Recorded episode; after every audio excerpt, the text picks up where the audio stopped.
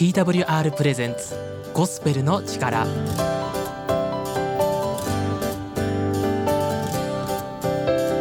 皆さんいかがお過ごしでしょうか？TWR がお送りするゴスペルの力のお時間となりました。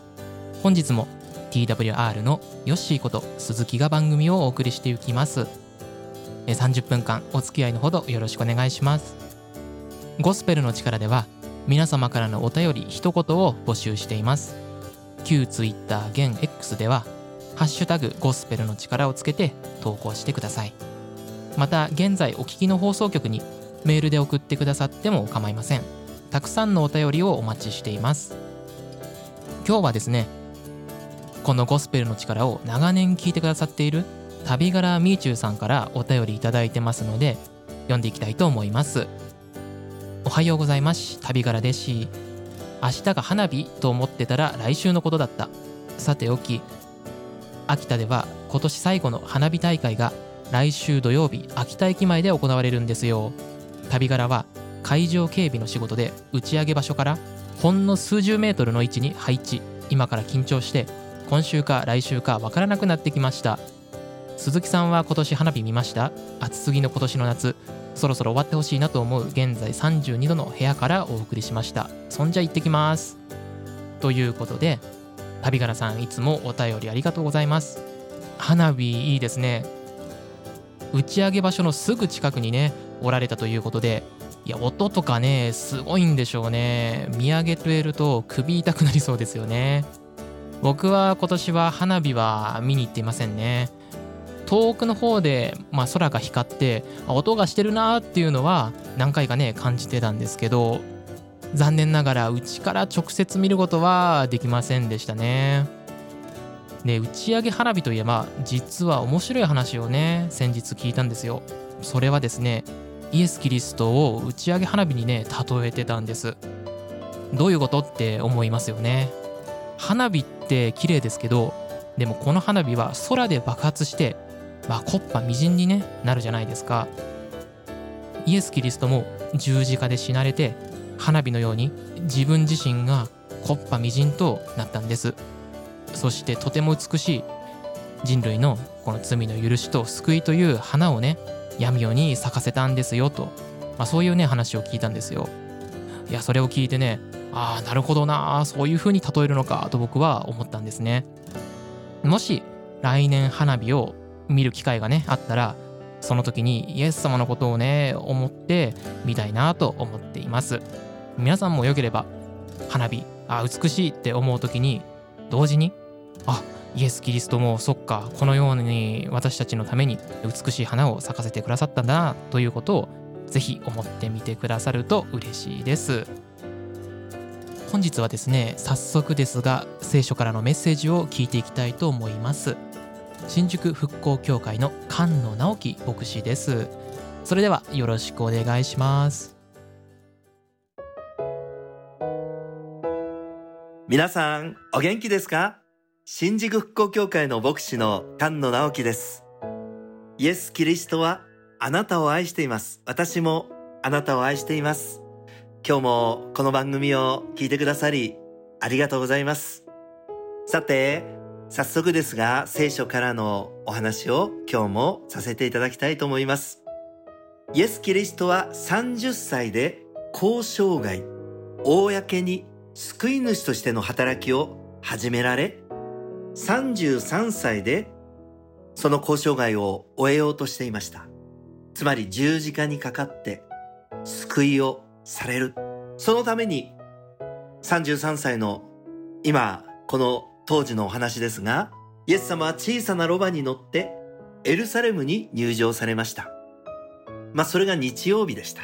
その翌日の月曜日、なんとイエス様はイチジクの木を呪い、宮清めということをされました。まあ月曜日、イチジクの木を呪って火曜日にそこに行ってみると、呪われたイチジクの木は枯れていました。イエス様感触を起こされたんだろうか？宮清めって何なんだろうか？今日は一軸の木が呪われたこと、そして宮清めということについて聖書から共に考えてみたいと思います。一つ目、イチジクの木を呪った出来事。マルコ11の12、翌日彼らがベタニアを出た時、イエスは空腹を覚えられた。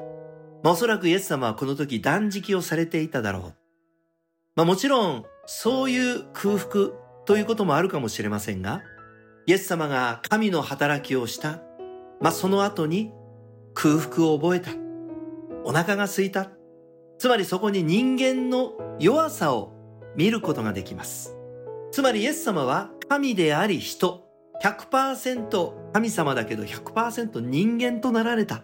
そこに人間としての弱さを見るのではないでしょうか。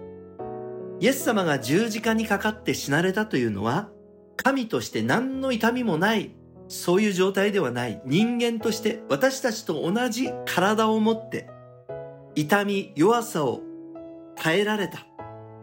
皆さんそこにね、尊い素晴らしさがあるのではないでしょうか。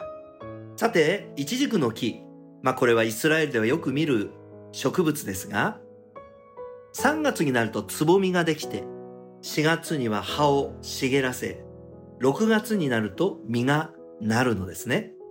実がなる前につぼみが落ちるんです。つぼみができないと実はならないんですね。で、今、イエス様が呪われたというその時期は4月初旬です。いちじくのその実が収穫ができるそういう季節ではない。つまりイエス様が期待したのは実の前のつぼみがついていることです。でも、つぼみがついていなかった。緑の実はなっていなかった。つまりこのイチジクというのはイスラエルを象徴しています。イスラエルはこのイチジクの木のように立派な姿をしています。でも、つぼみをつけていないかのように、イスラエルは外側は立派で素晴らしく見えても、内面は腐っていた。偽善だった。だからイエス様は、そのイスラエルの人たちを清めるために宮を清められた。皆さん、今日このイチジクの木の呪い、そして宮清めというこの出来事は、イエス様が感触を起こし、イエス様がしょっちゅうそういう腹を立てるような方であったとかそういうことではない。珍しいんですよ。こんなこと、まずされなかった。だから、聖書にはっきりと記されているのではないかと思います。皆さん、神は外側は立派でも内側が腐っている偽善者を嫌われる、憎まれるということを聖書は私たちに教えてくれています。どうぞ私たちがもし汚い、内面が貧しい、外側は立派でも内側は腐っている、そういう状態であるなら悔い改めて皆さん、あなたも宮清めをしていただこうじゃないでしょうか。2番目、宮清めの出来事。マルコ11の15、それから彼らはエルサレムに着いた。まあ、この宮清めは他の福音書にもマタイ、マルコ、ルカ、ヨハネと書かれています。でヨハネ2章を見ると、交渉外30歳の時、イエス様はそこでも一回宮清めをしてるんですね。そして、イエス様が交渉外を終えようとするこの時にももう一度宮清めがされた。つまり、交渉外の最初にも最後にも、やる。それはとても重要なことだということが言えるのではないかと思います。15節マルコ11の15。イエスは宮に入り、宮の中で売り買いしている人々を追い出し始め、両替人の台や鳩を売る者たちの腰掛けを倒し、また宮を通り抜けて器具を選ぶことを誰にもお許しにならなかった。この宮というのはどういう場所か。それは礼拝される場所であり、また祈る場所である。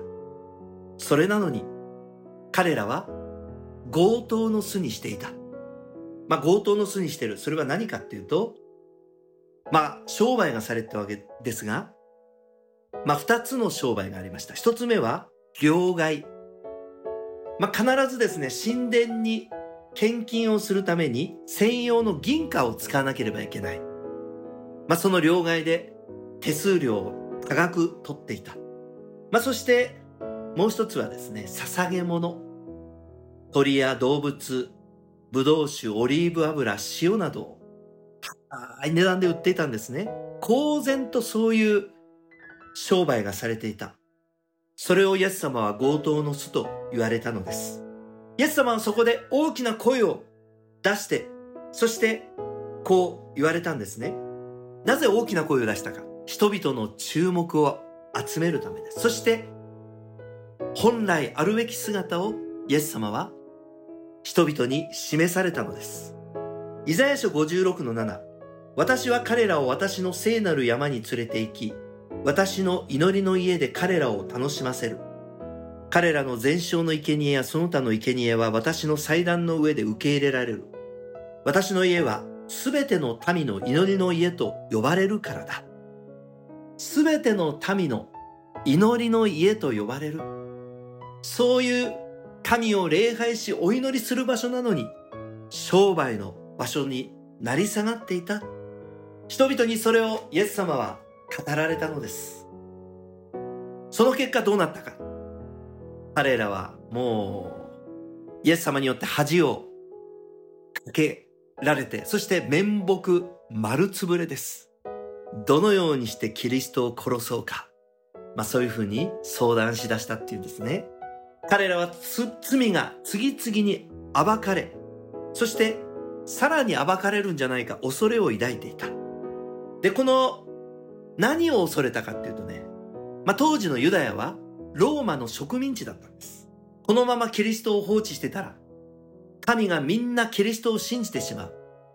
そして民はキリストを王にするだろう。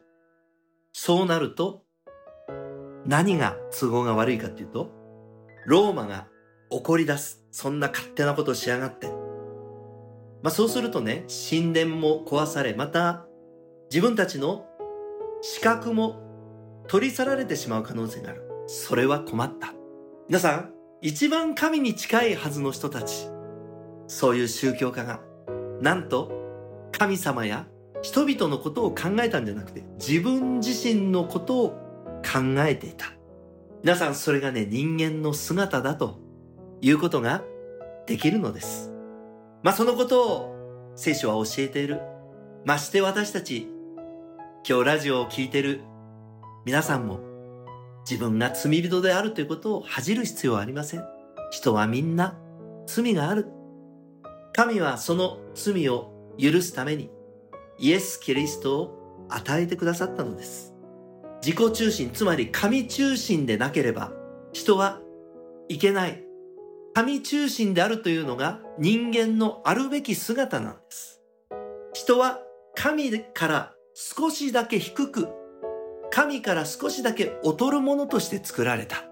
皆さんこれすごいですよ。全知全能の神より少しだけ低い、劣るものとな作られた。それは神が必要だという点において、神と共に生きなきゃいけないという点において、劣っているということなのです。皆さん素晴らしいですね。ぜひ、今日私たちは、もう一度神様と共に歩んでいきたいものです。なぜ神殿があったのでしょうか最初は神殿はいりませんでした。アダムとイブがエデンの園にいた時、神がいつも共におられました。ところが、このエデンの園から罪を犯したアダムとイブは追い出されました。その後、罪が満ち溢れたんです。この地上に。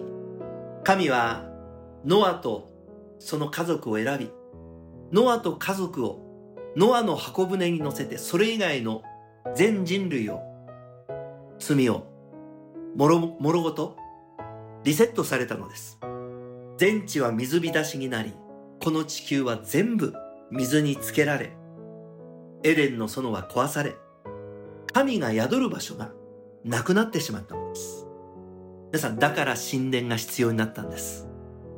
その神殿のその中心部に死聖女、聖女という場所があります。神がそこに宿り、人はその神殿の中で神と交わることができる神の声を聞くことができる。神と共に生きることができる。そのために神殿が作られたのです。じゃあ現代において神殿はどこにあるのでしょうかイスラエルには今神殿が壊されてない状態にあります。まず第一に今の時代の神殿、それは神を信じる人、その人の体が神殿だと教えます。第一コリント6の19。あなた方は、あなた方の体はあなた方のうちに住まわれる神から受けた精霊の宮であり、あなた方はもはや自分自身のものではないことを知らないのですか？クリスチャンが、神を信じる人が神殿だ。その中に神が住むって言うんですよ。すごいですね。神はその人を買い戻した、あがなった。つまり、神から離れてた人を救うためにイエス様が十字架にかかって買い戻された。だから、神を信じる人は、もう自分のものではない。神のものだ。第一コリント6の20、あなた方は代価を払って買い取られたのです。ですから自分の体を持って神の栄光を表しなさい。皆さん、神を信じて生きていきましょう。そして神を信じて生きていく人の中に神が宿る。その人の人生は神の栄光が表される。つまり、ああ、神様っているんだ。神様って素晴らしい。そういうことをね、人々が知る。そういう存在だ。いや、そういうふうに頑張れって言ってんじゃないんですよ。自然にそうなっていきますよって。神が住んでいるから。神を信じる人が現代の神殿。一つ目。じゃあ二つ目は、教会が現代における神殿です。エペソン2の21というとこ見ると、この方にあって組み合わされた建物の全体が成長し、主にある聖なる宮となるのであり、このキリストにあってあなた方も共に建てられ、御霊によって神の見住まいとなるのです。現代の神殿は二つです。神を信じる人、そしてもう一つは教会。教会というのは建物というよりも、その一人一人の信者が集まったその場所を指します。皆さん、この神殿において神がそこに住まわれ、神の素晴らしさが表されました。今日、どうでしょうか？あなたの中に神様住んでいますか？神と共に生きているでしょうか？もし、そうでないとしたら、今日、私の中に神様来てください。住んでください。そういうふうに一緒にお祈りしてみませんか？皆さんそうしたらね、もう私たちは救われる。そして神との関係が完全に構築されますので、和解が成立しますので、もうこの地上でも神と共に生き、そして死んだ後にも神と共に生きる。つまり天国に行ける。そのようなね、救いを今日、もし欲しいと思う人がいたならば、信じるだけでいいです。このお祈りを一緒に皆さんしてみませんか？そしたら、あなたは今日救われることができます。もしそんな思いを持った方がいましたら、一緒に私がこれから言うお祈りの言葉を一緒に祈ってみてください。いいですか？愛する神様、私は神から離れていました。でも私を救うために、イエス・キリストが十字架で死なれ、三日目に蘇られました。そのイエス様を信じます。私の心の内側に受け入れます。今イエス様、来てください。主イエスキリストのお名前によってお祈りをいたします。アメン。皆さんすごいことがね、今あなたの中に起こっているのです。今日この祈りを捧げたあなたは救われました。そして神があなたの中に住んでおられます。皆さんそのことを忘れないで、また次の番組を聞いてください。もし皆さんがご相談などありましたら、私、菅野直樹牧師宛にお手紙をくださるか、また番組宛てにご相談の内容のお手紙、おはがき、ファックス等お待ちしております。また番組についての感想、まあそれももしよかったら SNS でハッシュタグをつけてつぶやいていただくこともできます。今日、皆さんとお会いできて、聖書のお話ができて、とても嬉しかったです。聞いてくれてありがとうございました。また次の番組でお会いいたしましょう。それでは、ごきげんよう。さよなら。心を癒すボイスメッセージ。第41回目。5分間の聖書ストーリー。望まない場所で生きよ。あなたは自分の置かれた状況を受け入れようとせず愚痴ばかりこぼし現実と向き合おうとしない人を知っているだろうか。それとは逆に不利な状況に身を置きながらそこでできる最大限のことに知恵を働かせる人を知っているだろうか。預言者エレミアの時代捕虜としてバビロンに連れて行かれた人々がいた。その時エレミアは彼らに手紙を書き送っている。その理由は偽預言者が人々を惑わしエルサレムにすぐ戻れると安易な言葉を語っていたからだ。神はバビロンでの期間を70年と定めていた。しかし偽りの預言者はすぐに帰れると語っていたのでバビロンの地で定住しようとは思っていなかった。そこで神はこのように命じている。家を建ててそこに住み着き畑を作ってその実を食べよ。妻をめとって息子娘を産みそこで増えよ。その町の繁栄を祈れ。それはあなた方の繁栄になるからだ。屈辱を与えたバビロンの地で子孫を増やしさらに苦難を強いたこの国の繁栄を祈れと言われるのだ。これは神に選ばれた民としてのプライドを根本から打ち砕くような屈辱的な言葉であったに違いない。しかしこの命令はユダヤ民族がその後世界中に散らされても生き延びる知恵と教訓を得ることとなった。神はさらに続けてこう言われる私はあなた方のために立てている計画をよく知っているからだ。主の蜜げ、それは災いではなく平安を与える計画であり、あなた方に将来と希望を与えるためのものだ。彼らにとってすぐに帰れるという偽予言は実に魅力的だったことだろう。しかしそれでは70年後に生き延びてエルサレムに戻ることはできない。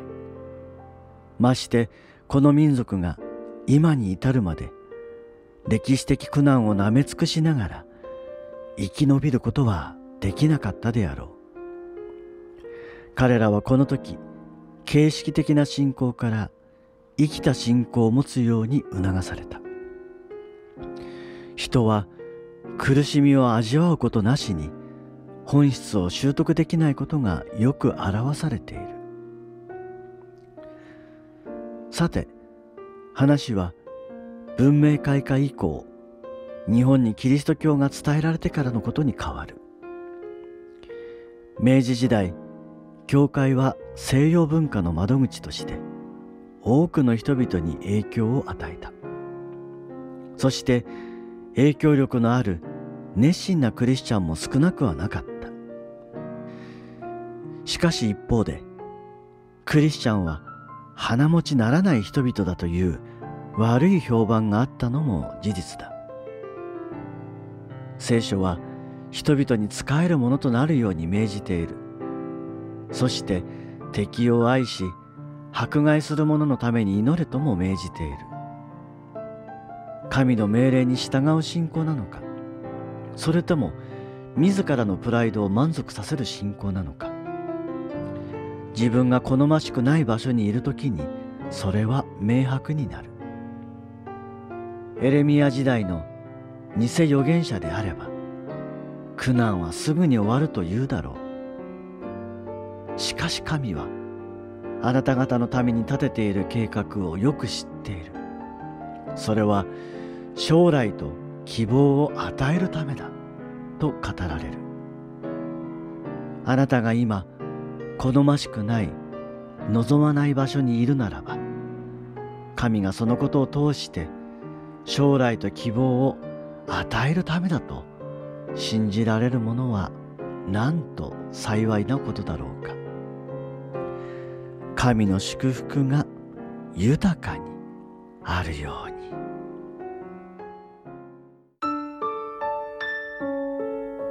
そろそろ本日のゴスペルの力ですが終わりの時間が近づいてきました。今日も聞いてくださりありがとうございました。次回もぜひまた聞いてくださると嬉しいです。ゴスペルの力へのご感想やご意見質問などはハッシュタグゴスペルの力 TWR のメールもしくはお聞きの放送局へのメールいずれかからお送りください。お待ちしています。TWR の最新情報はホームページ twr.org twr.org をご覧ください。また聖書が欲しいというお方はメールをお送りください。新約聖書をお送りします。これまでの番組を聞きたい過去のアーカイブを聞きたいという方はアプリや Spotify のポッドキャストで聞くことができます。えポッドキャストでゴスペルの力で検索して聞いてみてください。現在地域によって放送している牧師先生のメッセージが違うのですがポッドキャストでは全員分聞くことができますのでぜひご活用ください。またツイキャスでゴスペルの力出張所というのを始めています。月曜日の21時から1時間程度やっています。生放送なので聖書やクリスチャンのお話をリアルタイムでやり取りしながら、えー、したいなという方はぜひ覗いてみてください。そしてもう一つ新しい試みとして TikTok も始めています。TWR Japan で検索してください。毎日朝と晩に皆様を励ます言葉というのを投稿しています。こちらもヨッシーが喋っていますのでフォローしてくださると嬉しいです。それではまた次回お会いしましょう。